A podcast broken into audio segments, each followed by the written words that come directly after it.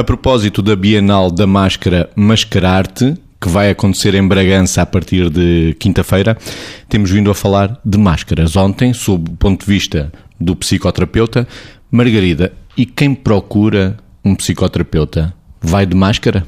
Bom, uh, depende um bocadinho dos caminhos de cada um, não é? Há pessoas que quando procuram ajuda vêm, dependendo também dos objetivos da ajuda, não é? Mas há pessoas que quando procuram ajuda claramente vêm bastante defensivas e se nós considerarmos que esta defensividade é a sua máscara, claro que sim.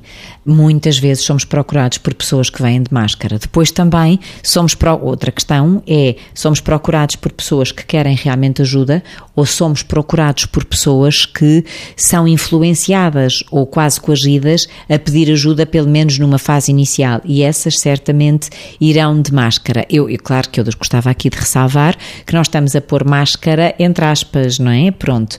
Um, e portanto, muito frequentemente, quando há um primeiro contacto, sabendo as pessoas que se não se expuserem e se não, como é uma expressão que usam frequentemente, se não se abrirem não podem ser ajudadas, mas têm grandes dificuldades em fazer caminho até serem capazes de chegar ao âmago, por exemplo, daquilo que mais as preocupa ou daquilo que mais sentem que é problemático nelas. Até porque, quer queiramos, quer não, num primeiro contacto, a pessoa ao chegar está perante um desconhecido, embora tenha uma expectativa de criar uma relação de confiança e posteriormente de ajuda. Mas o facto de estar perante um desconhecido a falar de si e das suas coisas mais essenciais pode favorecer claramente a instalação esperamos que apenas a provisória, de uma máscara que as acompanha, sobretudo nos primeiros tempos ou nos primeiros contactos. Vítor, recorrendo aos mais de 20 anos que tem de experiência em psiquiatria, Pode descrever como é que será uma máscara mais comum daquelas que já entraram no seu gabinete? De facto, nós vamos confrontando com máscaras legitimamente colocadas ou apresentadas pelas pessoas. Quero eu dizer com isto, eh, e, e, o, e, o, nosso olhar, ou o meu olhar aqui, é um olhar de psiquiatra-psicoterapeuta e, portanto, está mais disponível, se quiser, ou mais treinado também para decifrar ou tentar decifrar aquilo que podem ser as possíveis máscaras legítimas que as pessoas apresentam. Porque quem chega até nós, embora possa trazer um problema, em primeira instância não sabe quem é o outro. E, nesse sentido, muitas vezes pode utilizar uma máscara ou a máscara que ainda o defende, apesar na ambivalência de querer resolver um problema, a pessoa que chega até nós não vem normalmente para se desnudar à primeira, se quiser, desnudar no sentido da alma, do coração, da emoção.